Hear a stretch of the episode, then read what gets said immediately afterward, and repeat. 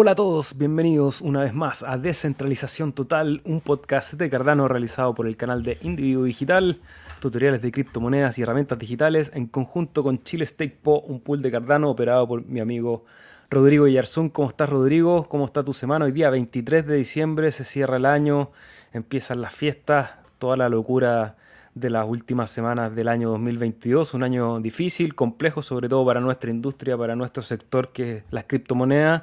Pero aquí estamos como cada día martes y viernes, hoy día en un horario especial, precisamente por las fiestas tuvimos que reacomodar ahí para poder estar con el invitado que vamos a estar conversando hoy día, Rodri.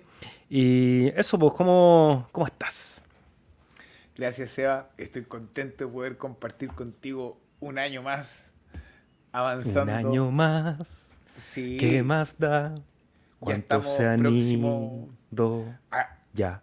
A escuchar a Tommy Rey, a escuchar a todas las cumbias, la salsa, eh, la música de los festejos, eh, villancico, aunque en este lado del mundo a Santa Claus le hace falta un poco de actualización porque hace un calor, que si va a trabajar... Y polera y una tabla de surf, una guayabera, así, algo, algo más tranquilo, porque hace mucho calor. Por lo demás, Seba, estoy contento, podemos compartir como siempre contigo, con la comunidad, eh, y ir aprendiendo y avanzando. Y en este caso, en el episodio de hoy, poder compartir con la gente que está construyendo en la comunidad de Cardano en español, hermano. Sí, algo que nosotros hemos tratado de, de reforzar que es en este mercado eh, fascista, es decir, no, nada que está con la cabeza en otro lado, en este mercado bajista, que ha sido un poco fascista también eh, por, lo, por, lo, duro y lo complejo, en este mercado bajista eh, lo importante es poder ir construyendo los ecosistemas que nos van a dar alegría eventualmente en un, en un futuro mercado alcista, porque por un lado los precios están movidos por una serie de condicionantes que hemos tratado aquí más de alguna vez en este programa, pero para que después beneficien cuando empieza a haber más liquidez en los mercados, cuando las políticas monetarias de los países permitan que también entren más recursos y más capital a las rentas variables y a los activos de alto riesgo, como se ha demostrado son las criptomonedas, por lo menos en los ciclos que estamos viviendo, es importante que eso se sustente en un desarrollo, en algo que ocurra, en algo que sirva, y para eso tienen que haber personas detrás ahí, detrás de las teclas, entregando esas herramientas para que podamos eh, utilizar, generar adopción y eso eventualmente nos, lleve también a un, buen camino en el, en el mercado alcista. Entonces, antes de presentar al invitado que tenemos el día de hoy, voy a saludar rápidamente a de Cardano Castellano, a Jonathan Reyes, ¿cómo estás? My Life Food siempre presente, Autonomous, felices fiestas también para ustedes, que tengan un fin de año tranquilo, que puedan disfrutar a sus familias. Vallejo, saludos chicos. Hoy un tema interesante, sí, vamos a ver porque hay un invitado ahí que está desarrollando en varias áreas, pero en una en particular que queremos preguntarle ahí cómo ha sido el avance. Uno docencia, bienvenido. Andrés Andrek, al fin siento la adrenalina de primer vivo. Saludos y gracias por tanto valor aportado. Gracias a los que están aquí compartiendo en vivo en un horario especial, así que les agradecemos desde un principio que nos ayuden con un like, un fueguito, un corazón para que las personas muevan al algoritmo y no dejemos que el algoritmo mueva a las personas y eso nos ayuda mucho para que el material siga viajando por la red. Recordar para los que se conectan por primera vez, este es un podcast dedicado a Cardano específicamente, que es una blockchain que tiene una criptomoneda que se llama ADA, pero conversamos durante una hora sobre el desarrollo tecnológico, sobre obviamente la industria cripto, la blockchain, Cardano y filosofamos también, hablamos de música, de arte, de teatro y de cómo nos trata la vida y ahí llegó el segundo invitado que tenemos hoy, vamos a tener casa llena, así que atentos, pero antes de eso voy a compartir rápidamente mi pantalla.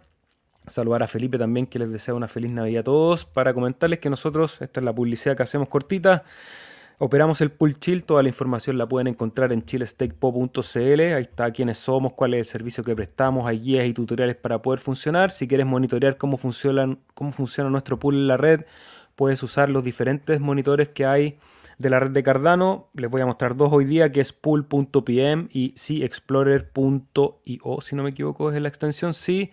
Ustedes pueden ir a revisarlo en cualquiera, está Pool Tool, Cardano Scan, entre otros. La idea es que más allá de lo que nosotros dijimos, más allá de lo que nosotros vamos a decir, en el mundo cripto, verifiquen, vayan a la cadena, eh, cercioren que lo que nosotros decimos es real y esto es lo que nosotros decimos, vayan a corroborarlo, que tenemos 1096 delegaciones en el pool, muy felices de todos los que navegan con nosotros en este océano Cardano, 5.1 millones de hadas delegados.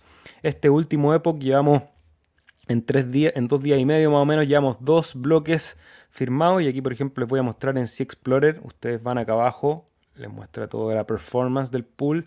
Si aprietan aquí en Rewards, en la pestaña de Rewards, van a ir acá abajo y les va a mostrar cuál es el rendimiento que ha tenido el pool en cada época. El Epoch es la medida temporal que hay en la red de Cardano. Cada cinco días se saca una foto, se reparten recompensas según hayan verificado bloques o no los pools. Nosotros, por ejemplo, en el Epoch pasado, muy buenos, verificamos 8 bloques de los 4.35 posibles, el anterior 3, el anterior 8, el anterior 1, otro 1, 7 y así, se van sumando, se van nivelando. En este llevamos 2 Rodri, de los 4 posibles, ¿queda alguno más?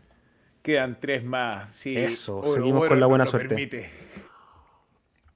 Seguimos con la buena suerte, así que agradecidos de todos los que comparten la descentralización delegando su confianza en nosotros. Saludos a Víctor Muex y Rodrigo. Ya sin más preámbulo, en este día viernes 23 vamos a conversar con dos desarrolladores, con dos personas que están creando aquí en el ecosistema de Cardano. Voy a cerrar todas las notificaciones. Ha sido, bueno, un año, un año complejo, pero el fin de año yo creo que los tiene a todos vueltos locos, Rodrigo. Vamos a respirar para concentrarnos y poner la atención total en lo que se está creando en este ecosistema, Rodri. Te dejo el micrófono para que nos presentes a los invitados del día de hoy. El sol alumbra, el pasto verde y desde el cono sur se construye un token con utilidad. En este caso, quien viene a compartir con nosotros, uno de ellos ya es miembro de la familia, miembro del Cardumen, y el otro miembro honorario del Cardumen, pero otro miembro más de la familia de Cardano. Eh, quiero dar la bienvenida a Ulises y a Daniel, ambos fanáticos de la comunidad. Bienvenidos, campeones del mundo, además. Aquí tenemos. Eh... Qué bien eso. ¿Cómo estás? ¿Cómo está Ulises? ¿Qué tal? ¿Qué tal? ¿Cómo andan, chicos? ¿Todos bien? Hola, Dani. ¿Cómo andás? Acá andamos, bien, che. Mm. Acá, acá eh, les, estoy hablando desde Córdoba, desde la chacra Mitrándir hoy. Bien. Bueno, los que han compartido este podcast ya estamos, hemos estado con Ulises, hemos hablado de su proyecto ahí en la chacra, pero hoy día venimos a hablar como de la segunda iteración de esa primera idea que me parece muy interesante, Rodri, así que te dejo el micrófono ahí para que guíes las preguntas y la conversación. Ya, entonces vamos, a Ulises lo conocemos porque tuvo la entrevista con nosotros y compartimos, nos habló de sus proyectos, por ejemplo, con Boca Juniors, el proyecto de la chacra, y siempre tenemos una relación bien cerca, pero ahora quiero partir con el invitado. Daniel es nuevo en la casa, no ha venido la gente no lo conoce a pesar de que es bien famoso dentro del ecosistema latinoamericano porque participa con más de un proyecto en este minuto. Así que Daniel, de partida mucho gusto, gracias por venir. ¿Por qué no nos cuentas tú un poco qué es lo que haces acá, hermano? ¿Quién eres tú y de qué se trata? Bueno, muchas gracias a ustedes primero por invitarme.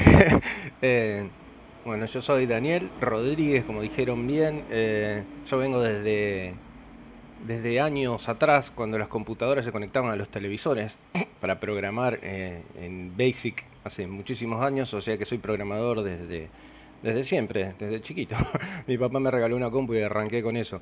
Eh, y después eh, me, dediqué a todo lo que es desarrollo tradicional por un tiempo largo hasta que descubrí que existía la blockchain. Y bueno, ahí ya una vez que me quise mover a Web3, no querés volver más a lo otro. me gustó mucho y encontré Cardano, que fue la comunidad que, más aportó a, todo lo que yo estaba buscando. Eh, y bueno, como comenté antes, antes de, ingresar en vivo con los chicos, eh, fue de casualidad.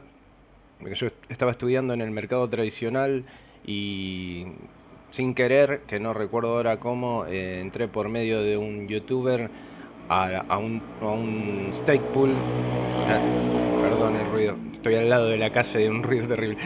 Em, entré al, tool, al, al, pool de topo y bueno, cuando eh, empecé a ver lo que era eh, ADA, eh, cómo, que era un stake pool, cómo se llevaba a cabo toda esta movida que, que estamos haciendo nosotros, em, descubrí el tipo de comunidades que, que movían todo esto me encantó realmente. eh, viendo otro tipo de, comunidades, ya sea Ethereum o cualquier otra fuera. la verdad que me gustó mucho más cómo se mueven acá, el tipo de gente, de personas que hay, cómo te ayudan y no solo eso, sino que el tema de la parte técnica de Cardano, eh, que está todo bien sobre unos buenos cimientos, eh, todo con papers académicos, está todo muy sentado en una muy buena base eso también me gustó eh, mucho más que, lo, el otro modelo, el, este ITX eh, UTXO, por decirlo en español, eh, diferente al el, que usa mm, Ethereum. Y mm, bueno, me, decidí por seguir estudiando Bluetooth y todo lo que esté relacionado con el ecosistema de Cardano. Entonces, en base a eso empecé a hacer diferentes proyectos Estoy con otros proyectos diferentes para, bueno, para Innovatio, eh, con Ulises y otros más que todavía no, eh, no salieron a la luz, pero estoy ahí escondido. Y mm, en el, no en el Summit de Cardano, sino en el anterior, en el hackathon que hicieron en Buenos Aires, eh, y fui para allá y me encontré con un montón de personas que solamente había visto por el tema de la pandemia en camarita entonces ahí descubrí que tenían piernas y brazos. Los conocí eh, y ahí conocí a Ulises. Entonces eh, con Ulises empezamos a hablar de esto en base a una idea que tuvo él, en base a la chacra, en base a una idea que tuvo mi hija también con respecto a eso de, cuidar el planeta, de los tokens, de la ecología, porque en la escuela los chicos en la primaria están muy metidos con ese tema. Eh, bueno, se fue formando sin querer esto y bueno, dijimos con Ulises, vamos, vamos a ver qué pasa. Y hace aproximadamente un mes creo que estamos, ¿no, Ulises? Ya, y avanzó terriblemente. Eh, nunca imaginamos que en tan poco tiempo y con el apoyo de la comunidad esto iba a crecer tanto. Eh, yo no sé si eh, querés vos, Ulises, contar algo con respecto a, la parte de eso, del ecosistema, del cuidado, de la forestación y todo eso. Yo después sigo con la parte técnica, o como diga Rodri, no sé. Genial. Sí, sí, como quieran acá individuo digital, le damos, bueno, le, contamos a, la audiencia de individuo digital que es un token que básicamente eh, está destinado al cuidado del planeta Tierra, del ecosistema terrestre, ¿no? Los que estamos en blockchain y, en el criptomundo sabemos que hay varios proyectos de este estilo. Eh, eh, cada ecosistema tiene su línea, por lo general. Cardano lo viene trabajando hace mucho. En las zonas de África tenemos un montón de casos, los que naveguen y las que naveguen por Twitter hay proyectos hermosos de reservas ecológicas de gorilas, de plantaciones forestales, pero con Dani sentíamos que estaba faltando algo a Latinoamérica, ¿no? Si bien es global todo el blockchain, uno puede mandar tokens y recibirlos, nos faltaba algo más regional en, Latinoamérica.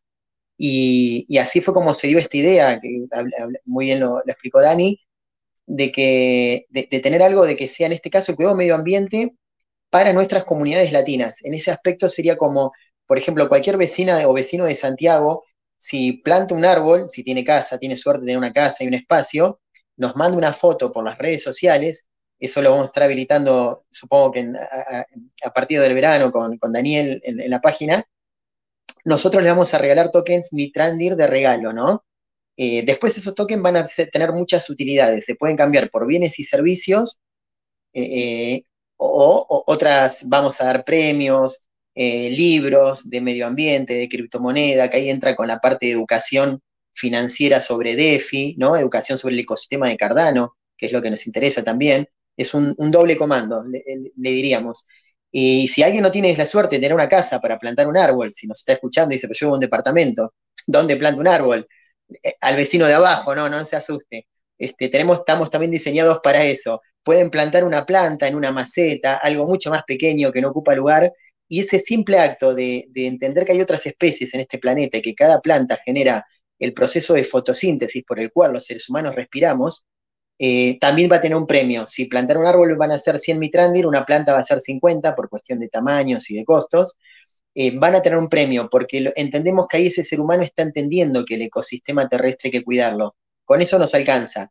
Y después viene todo el tema de regalías, de promociones, de darle los Mitrandri que los pueden canjear por libros, por venir, por ejemplo, muchos locales que ya tenemos hablados, entre ellos este otro proyecto, la Chacra Mitrandir, tantos Mitrandi los pueden cambiar por noches de alojamiento, o sea, en términos económicos por bienes y servicios.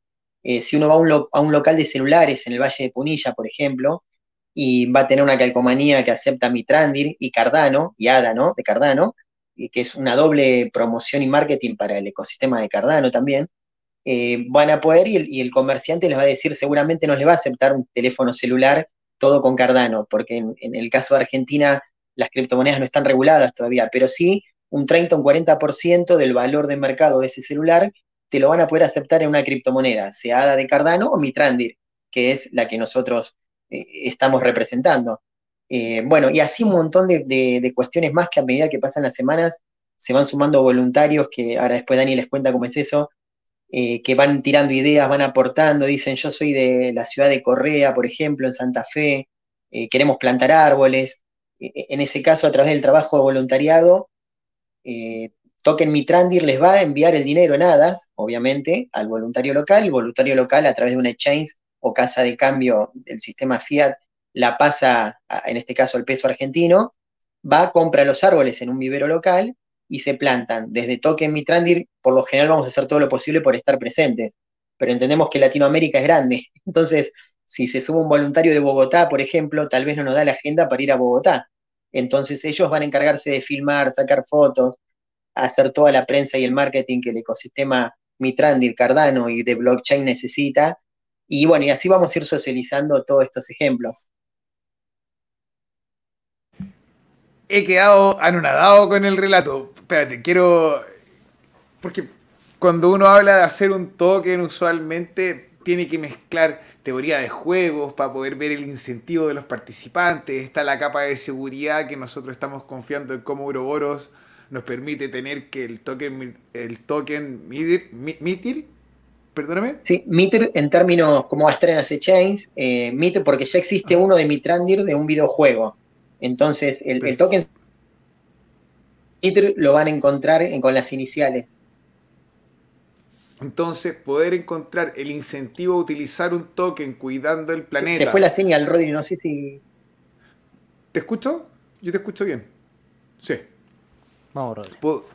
Poder contar con el token que tenga una función antes de su creación que haya un lugar que esté dispuesto a aceptarlo como un medio de pago, que esté dispuesto a incentivar una prueba de forestación. No sé si ustedes ya habían tenido patentado el término, pero me parece muy interesante. Y, quería preguntar a Daniel, ¿hay posibilidad o hay ganas o tienen la visión utilizar toda esta, esta información de la foto o del lugar donde está el árbol plantado como una metadata y adherirlo a lo que está en la información del token?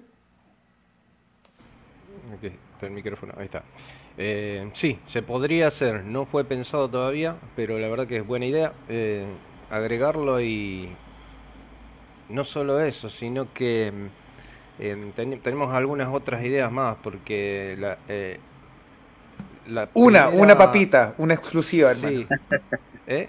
No, no, primero teníamos las ganas, digamos, porque eh, vamos muy de a poquito, pero por eso estamos buscando voluntarios, como dijo Ulises.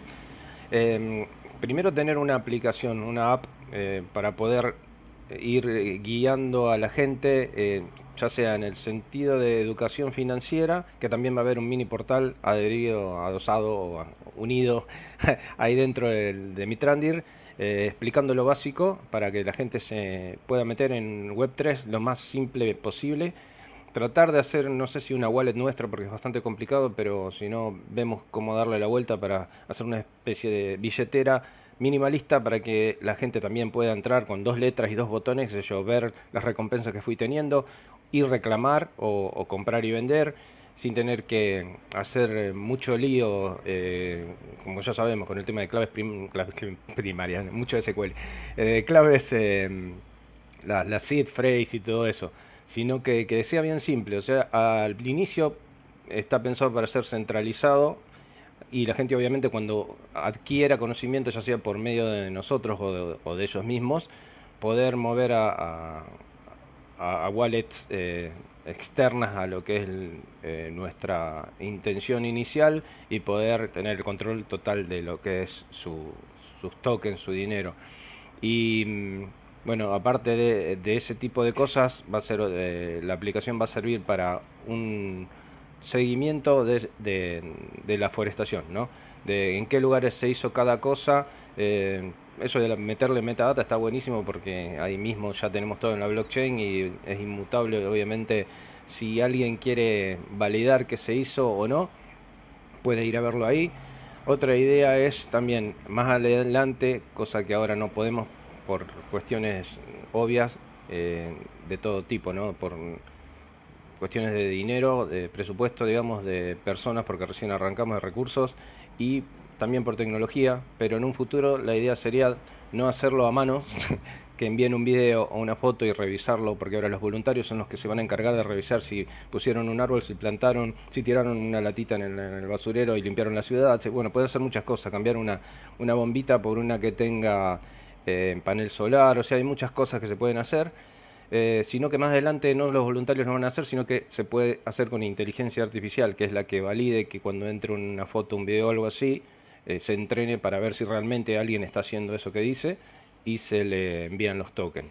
Entonces, ideas hay montones. Recién estamos arrancando, pero es como dice Ulises, lo inicial ahora es traer gente a la comunidad, lograr que acepten el intercambio de tokens por bien y servicio, que de hecho ya están haciendo las personas que hicieron los NFT que estamos vendiendo, están aceptando los tokens Mitrandir a cambio por el servicio de hacernos eso.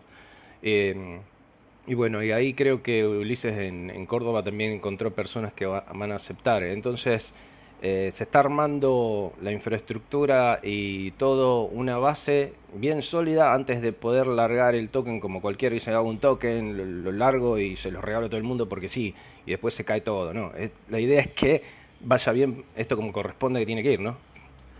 Mira, a mí me parece interesante la, posibilidad que a través de un proyecto eh, muy, muy específico, porque creo que tienen un objetivo bien claro que me parece óptimo para poder empezar un proyecto que está asociado a un token, porque así acá siempre lo hemos dicho, se, se llena de tokens, eh, está lleno de tokens el ecosistema y es muy fácil, entre comillas, eh, lanzar el propio token. Pero cuando ese token tiene una vocación y tiene un objetivo claro, es cuando uno dice, ok, acá hay algo que es interesante de revisar. Y esas cosas, Rodrigo lo mencionó hace un rato, que me parecen interesantes de revisar, son, son tres. Primero, la comunidad, que lo venimos hablando ya de manera bien insistente, que algo pasa en Cardano que es más fácil que en otras comunidades decir, oye, mira, tengo una idea, tengo un proyecto, eh, ¿por qué no me apoyas y me aceptas los tokens Mitrandil para que esto realmente tenga un valor o que se pueda ir gestando ese valor porque hay un objetivo? Entonces, viene algo que es muy importante, que es el incentivo. O sea, es buscar cómo alineamos los incentivos para que en el caso de ustedes como proyecto fomentemos la, eh, el cuidado del, ecosistema, el cuidado del medio ambiente, que usted lo menciona, que es el token que recompensa por cuidar el, el ecosistema. Ahí hay un tema en abstracción que es buscar alinear los incentivos. Y lo segundo, que lo dijo Rodri, que es la prueba de deforestación, eh, yo lo llevaría incluso a un, tema más amplio, que es como una suerte de prueba de acción. ¿Cómo, cómo diseñamos mm. técnicamente algo que nos permita tener pruebas de acción de, en este caso, el cuidado del medio ambiente? Y lo, mencionabas tú ahí, la inteligencia artificial, no sé, habrán herramientas que nos van permitiendo construir eso. ¿Cómo se imaginan en el futuro eh, cuando estas cosas un poco como que converjan? Es decir, logramos generar los incentivos para que la gente quiera tener el token Mitrandir, porque va a tener un valor y segundo, cómo nos imaginamos esta concepción de la prueba de acción, de decir, tenemos un mecanismo para decir, sí, aquí se plantó un árbol, aquí se mejoró un espacio público, acá hubo una eh, ayuda a la forestación, no sé, todo lo que uno se podría imaginar para ese cuidado del ecosistema. Le doy paso a Ulises, que es el que está con eso ahora, ya consiguió algunas de esas cosas que estás preguntando. Bueno, gracias, Dani. Sí, mira, en, la prueba de acción, Seba, ya hicimos el primer caso acá en la cumbre, que con un poco de hadas se compraron unos árboles, se plantaron con dos voluntarios locales, tipo a modo de prueba piloto, cómo, cómo hacer el pasarle las hadas, que alguien que tal vez no era del mundo blockchain entienda de, abrir una wallet, de mandársela a la casa de cambio. Le contamos a los oyentes que en el interior de Argentina, por lo general no hay más de una o dos casas de cambio en los pueblos no son como en Santiago, como en Buenos Aires, como en la ciudad de Córdoba propiamente, sino que eh, uno tiene que mandar eh, a una billetera de la casa de cambio, informalmente, le manda las hadas o el UCDT y el, el cambista te las cambia a un precio de mercado, ¿no? Bueno, aceitar toda esa parte de prueba de acción fue una linda prueba piloto porque eran chicos que no, no eran del mundo blockchain, de las criptomonedas, lo entendieron muy bien con Eternal, con la billetera que es muy fácil de usar, de Cardano, eh, y se compraron los árboles y se plantaron, ¿no? Y fue, hermoso. Eh, obviamente vamos a tener que ir haciendo educación y escuela por cada proyecto, porque no es que un voluntario surja en cualquier lado y diga, yo quiero plantar árboles en Lima, por ejemplo. Bueno, genial. Lleva muchas charlas previas decir, bueno, usás Wallen, entrevistas, charlas, conocernos. Este, una vez que esa parte de, esa fase del proyecto, del proyecto se da, ellos por su lado buscan dónde plantar los árboles, qué especies locales la comunidad quiere plantar, si los árboles van a ser para fines de, fotosíntesis o fines económicos, como puede ser producción de madera. Y a veces si alguien, alguien está pensando, bueno, estamos hablando de miles de árboles, no. Pueden ser tres árboles, cinco árboles, veinte árboles. Cada espacio y geografía dirá cuántos árboles son y en la parte financiera cuánto podemos nosotros ir aportando por proyectos. Si un chacarero nos dice en el norte de Argentina necesito 3.000 árboles, hoy por hoy con Daniel no, no podemos financiar 3.000 árboles sí podemos financiarles 30, porque también la idea es hacerlo gradual y, que sea como cosmopolita para toda la región de Sudamérica, ¿no? No que una sola región se lleve 3.000 árboles.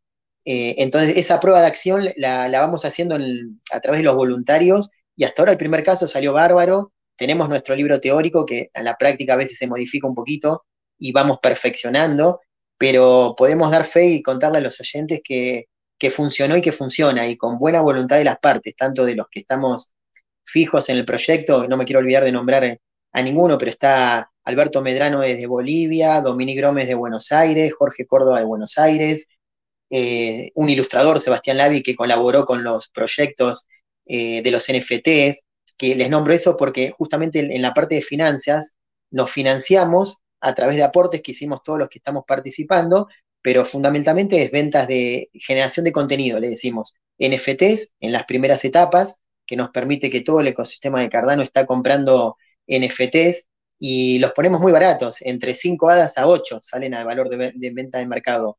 Cualquiera que entra al mundo de los NFT ve que un gorila sonriendo vale 600 hadas, que es un horror. Ya lo dijo Charles Hopkinson también. 250 mil pagaron ayer por uno de los uno de los monitos. 250 mil hadas.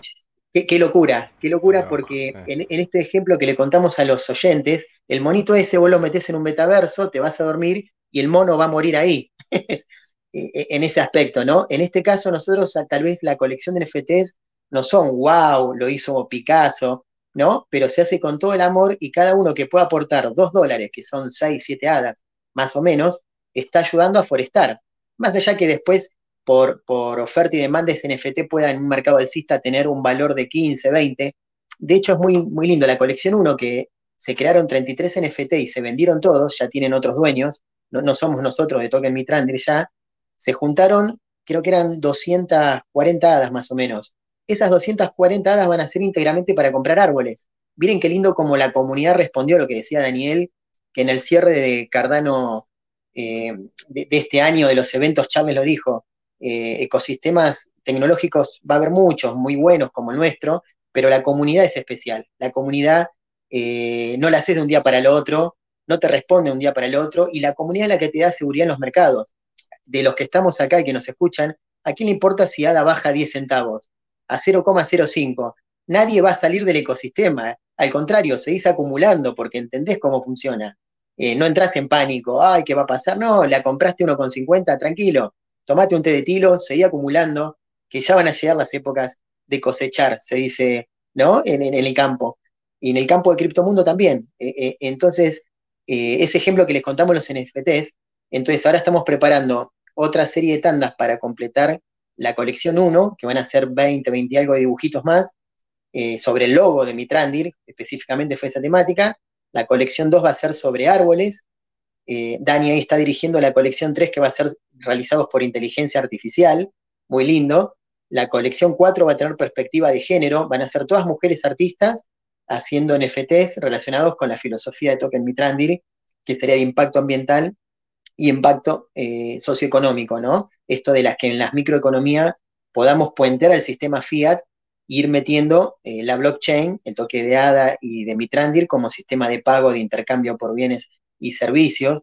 Bueno, ahí le encontramos una utilidad al NFT, que no solo es un dibujo muerto en el monitor o, un lavado de dinero en el caso de Monero, eh, sino que es eh, realmente vos puedes comprando con dos dólares algo que te queda en tu wallet, la pones de perfil o en tu metaverso y ayudas a forestar y a comunidades. Entonces es mucho más lindo y más noble ese actor de comprar un, NFT por, en Latinoamérica, dos dólares, todos podemos poner dos dólares como beneficencia, pero no tal vez 50, porque somos economías más precarias. Esto es porque a veces nos llegaban por WhatsApp preguntas diciendo, ¿por qué no está 50 hadas el NFT, no? Uno entra a JPG Story y ve que los precios arrancan de ahí para arriba. Eh, justamente porque tenemos una estrategia de mercado de poder financiar nuestro proyecto a bajo costo y darle la chance que cualquiera puede destinar 6, 7 hadas, que no es mucho, a, colaborar con nuestro proyecto, el Token Mitrandir. Mira, se me ocurre una pregunta, eh, la voy a tirar a ver quién, quién, agarra la pelota, porque ustedes mencionaron la educación financiera como parte del, como parte, una de las patitas del proyecto. Eh, compartimos la idea que para que las criptomonedas prosperen y la blockchain sea de adopción masiva, necesitamos educación. Pero yo me pregunto si alguno de nosotros en algún momento tuvo educación sobre cómo funcionaba la herramienta dinero. Si alguna vez alguien nos enseñó cómo funcionaba la herramienta dinero que usamos hoy en día. A mí el único ejemplo que se me viene a la cabeza, que trato de acordarme, es que en alguna clase en el colegio me enseñaron a hacer un cheque. Eso sería todo lo que a mí me enseñaron formalmente de cómo funcionar el dinero y cómo usan. ¿Ustedes tienen algún recuerdo de que alguien les haya enseñado cómo funciona el dinero? Porque a veces se ve que ese es como un hándicap de nuestra industria, que es como necesitamos educación para que la gente lo use. Y si uno le da vuelta a la perspectiva y dice, qué bueno que tengamos la posibilidad de educarnos en base a la herramienta, porque es la única manera que vamos a mejorar la herramienta dinero y que no sea la herramienta que nos impusieron y que uno empieza a usarla de manera como autómata, sino que te obliga a conocer esa estructura de la herramienta que llamamos dinero o la intercambio de valor. ¿Ustedes se acuerdan en algún momento de haber aprendido algo sobre el dinero antiguo, llamémosle? que sería este dinero fiat? Y en mi caso no, yo no, no nadie me enseñó nada. Eh, tuve que aprender a la fuerza y como te había dicho antes, cuando empecé a, investigar lo que eran los mercados tradicionales y empecé a estudiar, ahí me volví loco. Como todo el mundo, la mayoría empezó con padre rico, padre pobre. ¿eh? Librito eh, que yo saque, voy a poner un, cuadrito ahí atrás después, porque gracias a él fui aprendiendo todo lo que sé ahora. Eh, cosa que uno por ahí no, nunca, jamás en la escuela eh, nunca me explicaron ni vi a nadie que le explique ni tampoco están explicando ahora cómo funciona el dinero y, qué hacer en realidad por qué lado ir para no ser como dicen en la jerga un, una rata más que, está girando en la rueda, ¿no? Y no poder salir de ahí. Em, pero eso es un punto bastante importante que, hay que tocar. Ya no, eh, desde, el inicio nomás, eh, implicaría eh, ya, em, ¿cómo podría decirlo? Pero en, en, la parte que vamos a hacer de educación en el portal tiene que haber sí o sí una sección que indique cómo funciona el dinero, el dinero fiat y el tema de la inflación, de la emisión, eh, porque eso es ahora moneda corriente, que en los bancos en todos lados fabrican, apretan una tecla y en la pantalla vos ves un número así, que es inventado, no tiene ningún tipo de respaldo, cosa que también está pasando con los USDT y, con otras monedas y cosas. Bueno, hay un montón de cosas. Es tan difícil y tan amplio que la verdad que es muy complicado ver cómo uno puede dar una base a las personas y decir esto funciona así o fíjate que tenés que ir por este lado, pero la verdad que es tan grande que mm, e, es algo que en, en todos los proyectos que estuve y que vi y no estuve, digamos, y que veo, eh, les cuesta ver cómo encarar la educación de las personas, no solamente por el lado de, que estás diciendo vos, de cómo funciona el dinero, sino también por el blockchain, que también es, es todo un, un tema aparte. Eso es muy complicado y bueno, no sé, eso a medida que va pasando el tiempo y otros proyectos están avanzando con esas ideas, eh, uno se las tiene que robar, ¿no? copiar para poder tratar de sacar lo mejor de cada uno y ver cómo encararlo, pero es un tema muy difícil. Yo no sé si Ulises tiene alguna idea. Sí, no, yo respondiendo a Seba la pregunta, en la escuela secundaria no, eh, nunca tuve ningún tipo de, asesoramiento sobre cómo funciona el, dinero o el sistema. Después en la universidad sí es un clásico en Argentina, un libro de Moncho Becker sobre macroeconomía y microeconomía como introductorio, pero ya sería en educación ya universitaria. Por lo general una vez leí un filósofo que decía que la escuela secundaria eh, no te prepara para ser un empresario, para entender cómo funciona el sistema, y, poder hacer dinero, sino que te prepara para gastarlo y ser un esclavo. Y siempre estar endeudado con las tarjetas de crédito, consumir lo que los noticieros o, o, en este caso ahora las páginas de internet te dicen que hay que consumir. Entonces yo creo que blockchain rompe ese patrón a un sector de la sociedad, lógicamente, porque hay un sector mayoritario en el planeta Tierra que todavía no entiende blockchain, pero lo va a entender. Y a lo que iba Dani, les damos una premisa para los oyentes de individuo digital. Este CTO Daniel Rodríguez, si me autoriza, puedo contar el proyecto que estamos mandando a imprimir brevemente? Ah, sí, cuéntenos. Mira, bueno, Metamask, Metamask dice que sí. Dice que sí, Metamask, entonces a, la diosa Metamask le decimos que sí. Bueno, estamos preparando el white paper de, nuestro proyecto del token Mitrandir este, en formato de libro, pero ahora les explicamos por qué. Porque va a haber capítulos destinados a cómo funciona un poquito el sistema Fiat muy, muy para principiantes está destinado, no para, por ejemplo, ustedes dos ya saben todo eso, ¿no? Pero imagínense un sujeto que está entrando a Cardano, está entrando al token Mitrandir porque va a plantar un árbol y uno les puede dar un libro en PDF, en ebook o en formato papel, va a salir en los tres formatos, depende cada usuario y cercanías a, cuál le llegue primero, eh, donde va a decir qué es Web, web 3.0, eh, cuáles son las filosofías de Cardano y nuestro token, entonces va a ser como una especie de material para educación financiera, porque muchas veces hablamos de educación financiera, pero como profesor siempre tengo los mismos debates. Bueno, ¿cuáles son eh, los libros que damos para enseñar? Porque si entran a Wikipedia, mi hija puede cargar en Wikipedia algo y alguien va, lo lee y piensa que es verdad. O sea, el carácter científico de lo que circula eh, hay que tomarlos con pinza. Entonces, cuando este tipo de proyectos, sea Cardano o Token Mitrandi, saca libros, vos sabés que hay una, una responsabilidad de los integrantes, de los sujetos que respaldan esa publicación.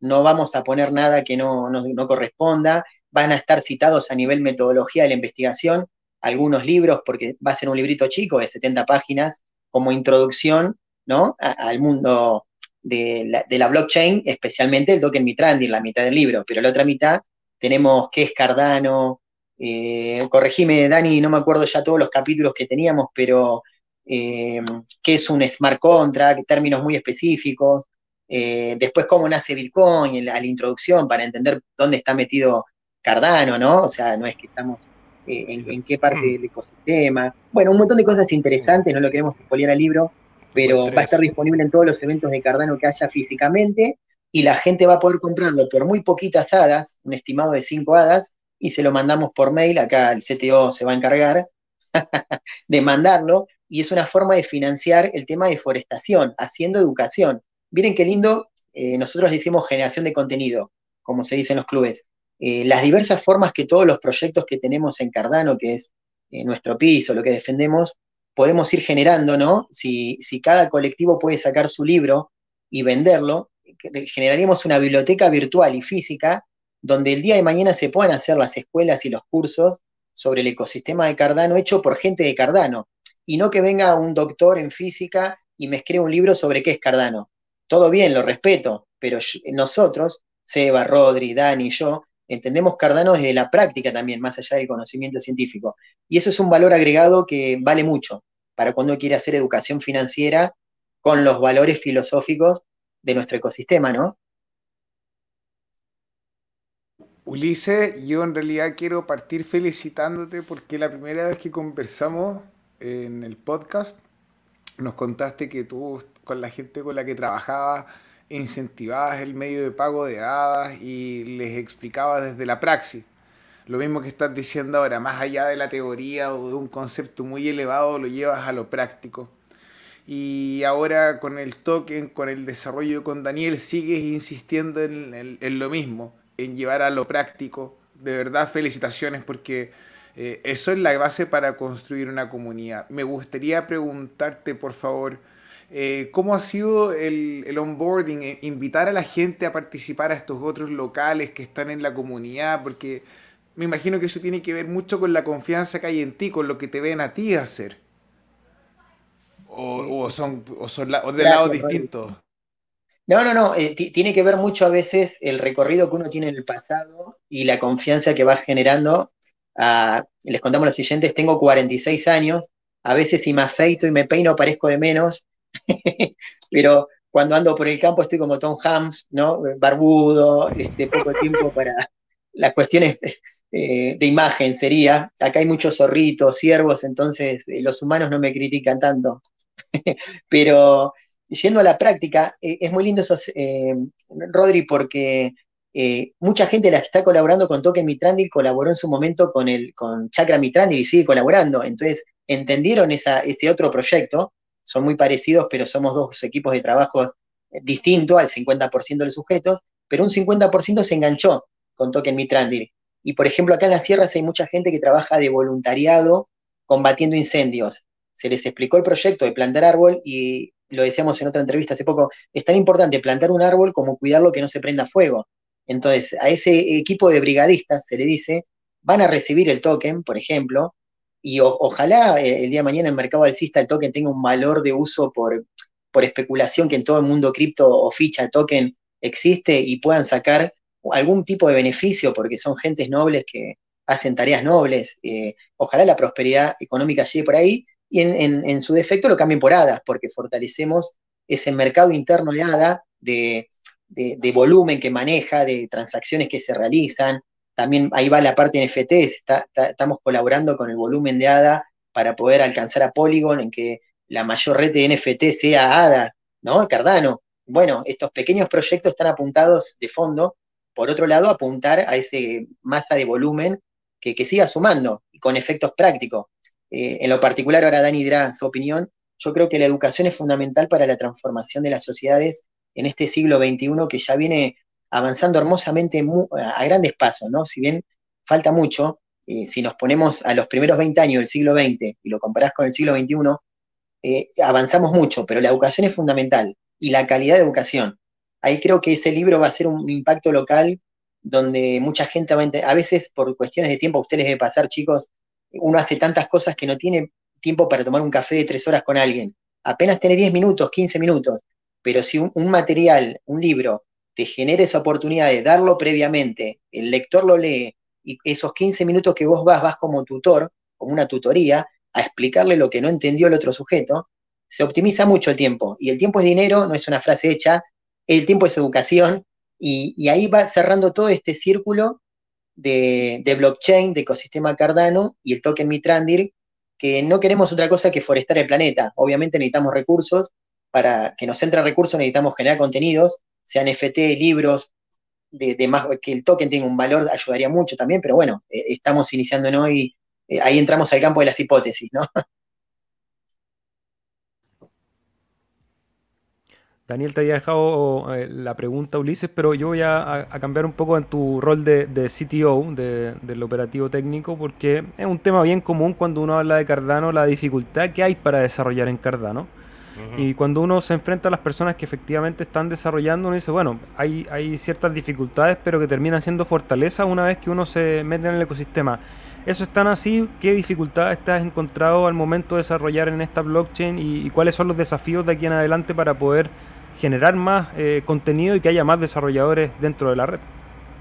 Y en lo que respecta a desarrollo en Cardano es eh, eh, que también fue, aunque la gente dicen Em, la gente en las comunidades, la contra, digamos, eh, la gente de Ethereum, quien sea, los que se burlan de que Cardano va muy lento y todo ese tipo de cosas.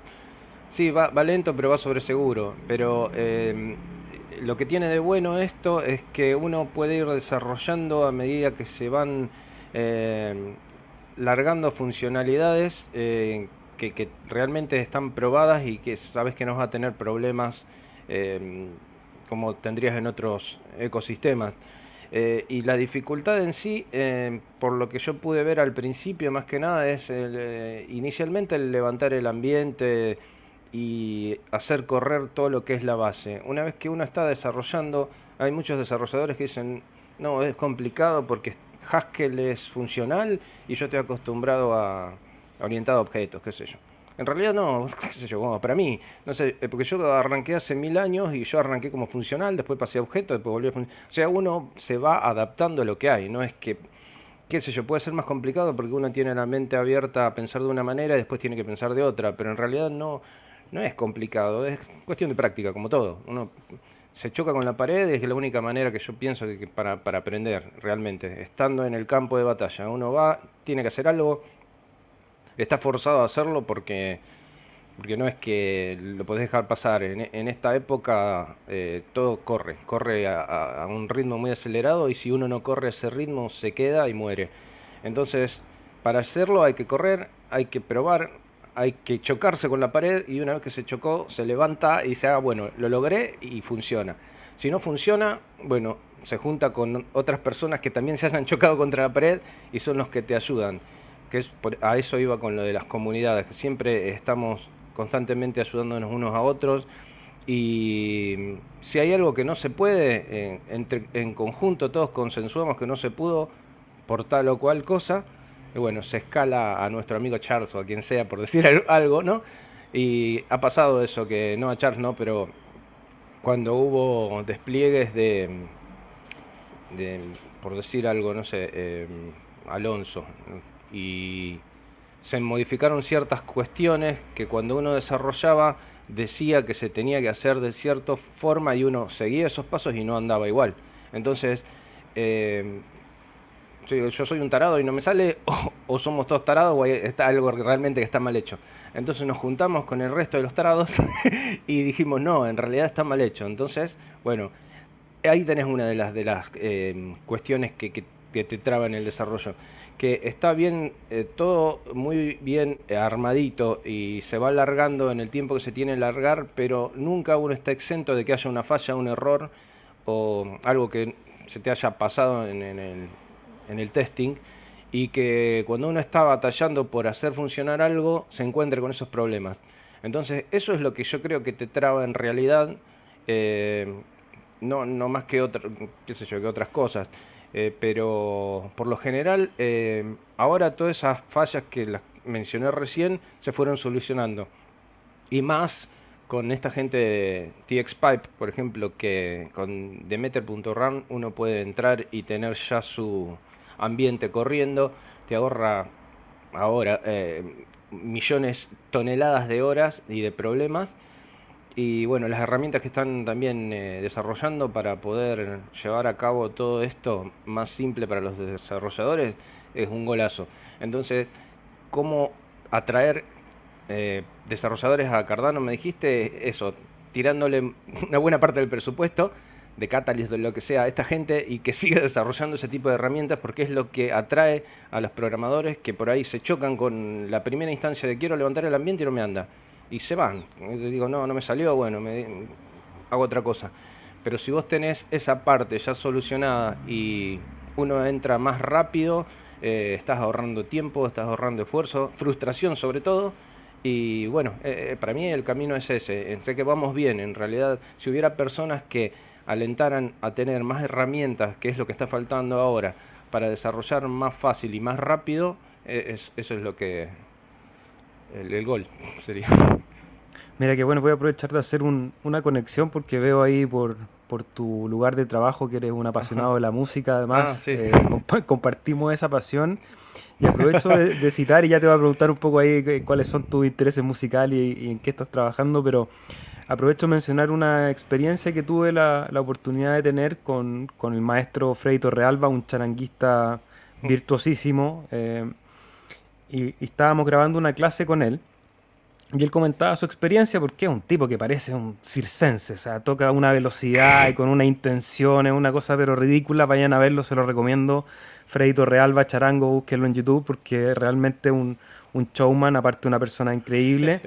Y él decía, oh, es que la gente se me acerca y me dice, maestro, pero es que yo para tocar así, y él dice, oye, no hay varita mágica. Si esto es, es un proceso y él cuenta que para tocar así, él le dedicaba 6, 8 horas durante años y años y años y años hasta que eventualmente ese, ese trabajo se transforma en algo que parece un virtuosismo que nace de la nada, cuando en realidad cualquier habilidad que uno tiene es producto de esa cantidad de horas del esfuerzo de estrellarse contra la pared, como dices tú. y la suerte de tener una comunidad es que, eh, y ahí comparto, o sea, cuando uno no sabe algo y hay varios que no sabemos algo, es mucho más rápido encontrar cuál es el camino en esa mente colectiva, que es lo que nosotros hemos tratado de ir construyendo también en este espacio de conversación, de conocer a la gente que está desarrollando, porque esa es la manera en que vamos eh, avanzando. Así que agradecido por eso, Daniel. Y, cuéntame la parte de la música, cortito, para no desviarnos del tema de las criptomonedas, pero obviamente que tengo un interés en particular que veo que tiene guitarra, tiene baterías, ah. percusiones, piano. ¿Qué es lo que estás trabajando en la música en estos momentos? ¿Te queda eh, algo de tiempo para la música? En realidad, sí, es como un escape. En realidad, un escape de la realidad para poder, eh, como hobby ahora. Pero sí, soy maestro de música. Me recibí en la Escuela Nacional de Música de Rosario con especialidad en piano, o sea que soy pianista. Pero después empecé, me gustó la guitarra, me compré una guitarra, me compré un bajo, la eléctrica, me compré la, batería y empecé a tocar de, oído, digamos, y, ahora toco bastante bien. Eh, pero bueno, eh, fue así. Eh, al inicio empecé como pianista, me recibí de maestro, no ejercí nunca, pero porque encontré este otro teclado que me gustó más. Tiene más teclas. Sí, pero sí, eh, por lo general lo que hice son músicas para videojuegos, me gusta hacer música electrónica. Tengo ah, otra cosa, de Mid Randir tengo dos temas hechos que son eh, instrumentales, que lo podemos usar para alguna cortina en algún programa o lo que sea, si quieren se los envío, los tengo como NFT, pero en la otra cadena, así que mejor no digo nada. Están en Polygon. Y me gusta hacer ese tipo de cosas cuando tengo tiempo. Eh, la cuestión es esa, el tiempo que todos tenemos, eh, eh, tenemos escaseándolo, ¿no? sí, sobre todo en estas fechas que el tiempo apremia, así que vamos a ir para no dejar tampoco a nuestros amigos que están en el chat ahí comentando y dejando preguntas. Voy a pasar rápidamente a saludar a Harmony, ¿cómo estás? Alonso, perdón, Andrés León, bienvenido. Cardano Castellano, ya respondimos la pregunta, ahí estábamos hablando de la prueba de adopción, interesantes conceptos que hay que empezar a trabajar para que eventualmente después la tecnología las desarrolle como aplicaciones. Ismael Espinosa dice que le va a llegar el Ledger hoy día, así que un buen regalo de Navidad ahí para que tengan sus criptomonedas seguras, sobre todo en este momento fundamental tener la custodia de sus activos en una billetera en frío. Saludos a Leoncio Cirilo. Hola amigos, saludos esperando la Navidad en el barrio de Pelotillehue junto a Garganta de Lata y el próximo año que sea mejor que el 2022. Siempre con Cardano, por siempre y para siempre. Saludos a Leoncio ahí desde Pelotillehue. Para quienes no saben, siempre Leoncio nos deja referencias a un a una caricatura, a un cómics que hay aquí en Chile que se llama Condorito, que vive en, en, la ciudad de Pelotillehue y tiene un amigo que es Garganta de Lata, que es bueno ahí para para tomar, eh, sobre todo en estas fiestas, aprovecho de pasar el dato, cuiden ahí sus consumos, traten de beber con responsabilidad, por supuesto no manejen, nunca está de más repetirlo. Saludos a Harmona y Daniel Rodríguez, ¿cómo estás? Leo Leo, bienvenido. Dice que nos felicita por permitir exponer un proyecto interesante y se me ocurre un proyecto sobre el recojo de los, de los plásticos con pagos de tokens para su reciclado y generar un, un ecosistema de intercambio. Me parece súper buena idea que se puede ir armando con este proyecto de Mitrandir, creo que da para ir incorporando nuevas acciones y luego que esté diseñada esa prueba de verificación de acción, poder fomentar precisamente las acciones que necesitamos que se vayan multiplicando con los incentivos correctos. Podría aplicarse bien ese proyecto, nos dice Daniel también. ¿Dónde se puede conseguir esos eh, CNFT? Nos pregunta Andrés. En, JPG Store. Ahí, en la semana pasada estuvimos hablando, si quieren ver, les voy a dejar aquí en, un banner el link jpg.store. Ulises, qué placer escuchar a gente que motiva tanto, nos dice Har. Yo también quiero reforestar el planeta. ¿Cómo podemos sacarle un esqueje a MIT para España? Mira, buena pregunta para que se contacten ahí. ¿Dónde los encuentran? Yo lo voy a compartir en pantalla para que nos cuenten ahí todas sus redes y la página web. Sí, ahí En, la página que estás mostrando, en meet.io, eh, están todos los links. Fíjate que al principio el primero es para dejar su email como voluntario y a medida que uno va bajando va encontrando toda la información. Está el link a JPG Store también para poder ver los NFT. Y al final en el pie de página está el formulario, un campo, también para dejar el mail y anotarse para el airdrop. Estamos en un airdrop también. Ya tenemos como 6.500 personas anotadas o más y se pueden anotar. Pero toda la información que necesiten está en ese en esa página. Excelente, aquí estoy viendo JPG Store. Dime, Ulises.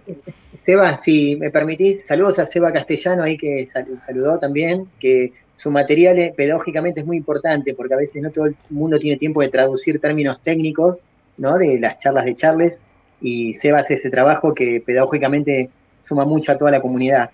Eh, invitamos a la gente que entre ahí a JPG Store, los vea, eh, compren los que siguen estando ahí por lo general la metodología de los que nos fueron ayudando y comprando es ponerlos baratos para que puedan seguir vendiéndose y, no sean eh, NFTs inflados de valores extraorbitantes para lo que es Latinoamérica. Vamos a seguir cargando otros.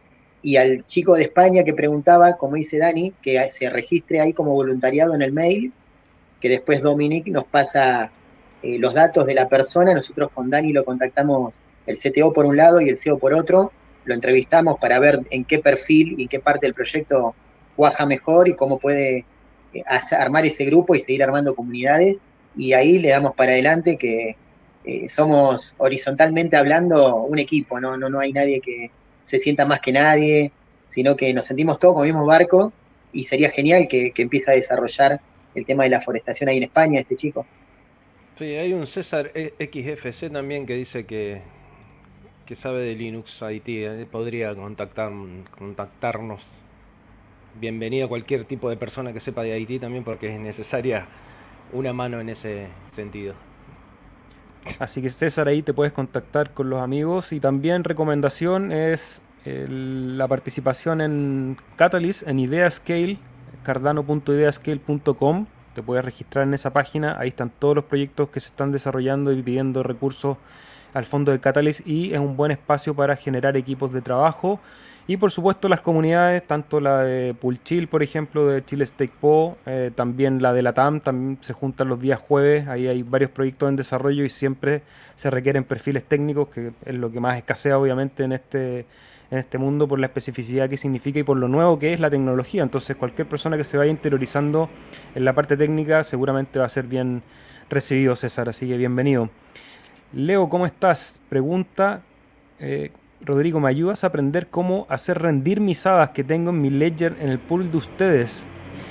Eh, yo creo que lo mejor es dejarlas ahí en el pool y esperar el cripto invierno que sigan acumulando recompensas a través del staking. Em, hay otros mecanismos, en el canal hemos subido algunos videos eh, para proveer liquidez en algunas plataformas. Obviamente que todos esos mecanismos, el trading que también hemos conversado acá, no está exento de riesgos, así que primero empezar a estudiar creo que es lo fundamental.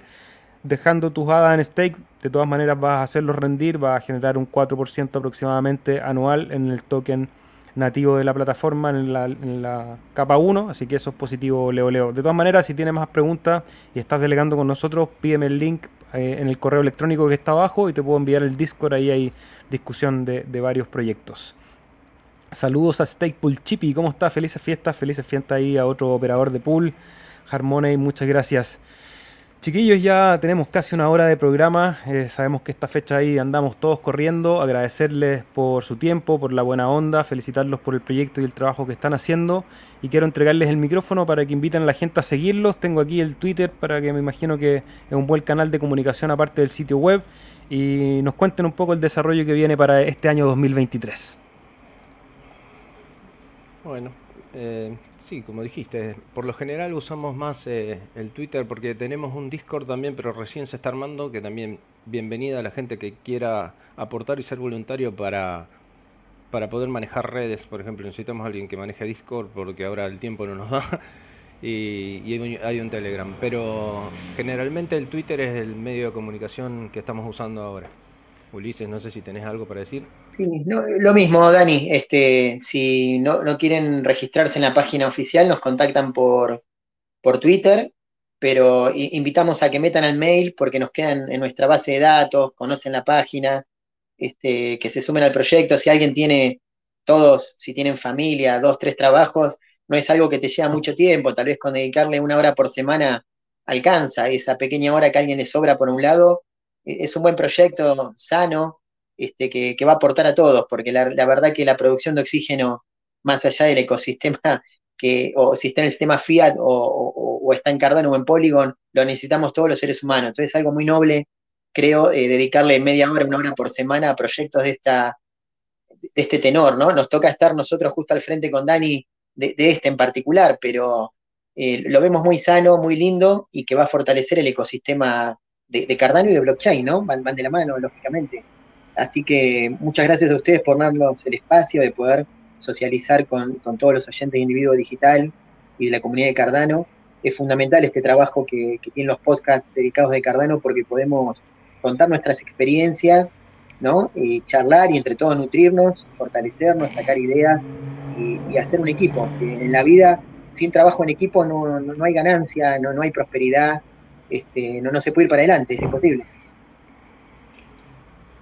Maravilloso amigos, Daniel, Ulises, un gran abrazo, un gran abrazo. Seguramente vamos a estar comunicándonos ahí por las redes sociales y este espacio abierto también para cualquier avance del proyecto, proyectos que tengan.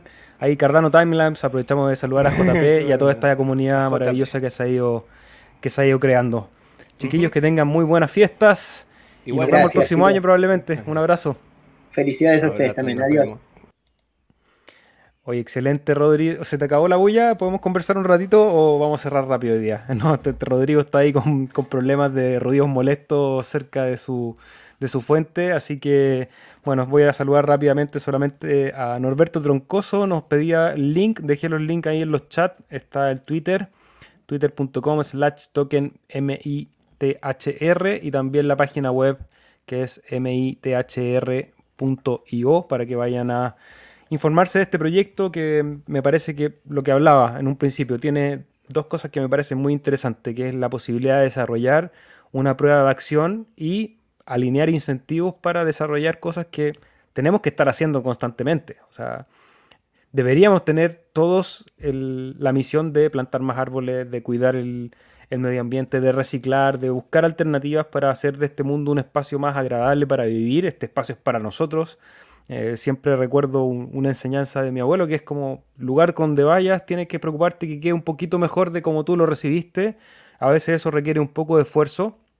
Eh, vivimos en, un periodo de la historia en que el esfuerzo en muchas áreas de la sociedad, no en todas, porque sabemos que hay gente increíblemente esforzada y que trabaja duro por cumplir sueños y por hacer ese espacio un poco mejor, pero hay mucha gente que cae en en la comodidad, tenemos un poco la enfermedad del exceso de confort eh, y a veces hay que hacer un pequeño esfuerzo para que las cosas estén mejor, pero hoy día con las criptomonedas, con la, con la blockchain, tenemos la posibilidad de generar un esquema de incentivos, un esquema de recompensas que a lo mejor pueden ayudarnos a salvar ese confort y decir, bueno, por último, aunque me cueste un poquito, lo voy a hacer porque tengo una recompensa, tengo un incentivo para poder hacerlo. En este caso, los chiquillos están estudiando esas alternativas a través de su token, de su token Mitrandil y nada, excelente. Así que un lindo programa. Les deseamos una muy feliz Navidad a todos. Que disfruten con sus familias.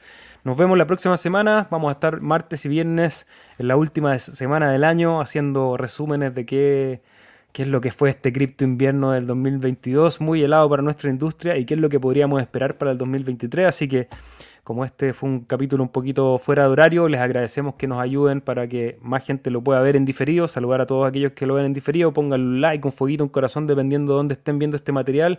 Se suscriban si quieren que les avise cada vez que estamos en vivo. Y me voy rápidamente solamente para despedirme de Maximiliano Ferri. Un abrazo. Seba Cardano Castellano que estuvo ahí compartiendo con nosotros. Un gran abrazo, Seba. Bilbert, bienvenido. Norberto, Une Docencia y todos los que estuvieron. Rodrigo, nos vemos en la semana. Un abrazo a todos y hasta la próxima. Rodrigo calladito.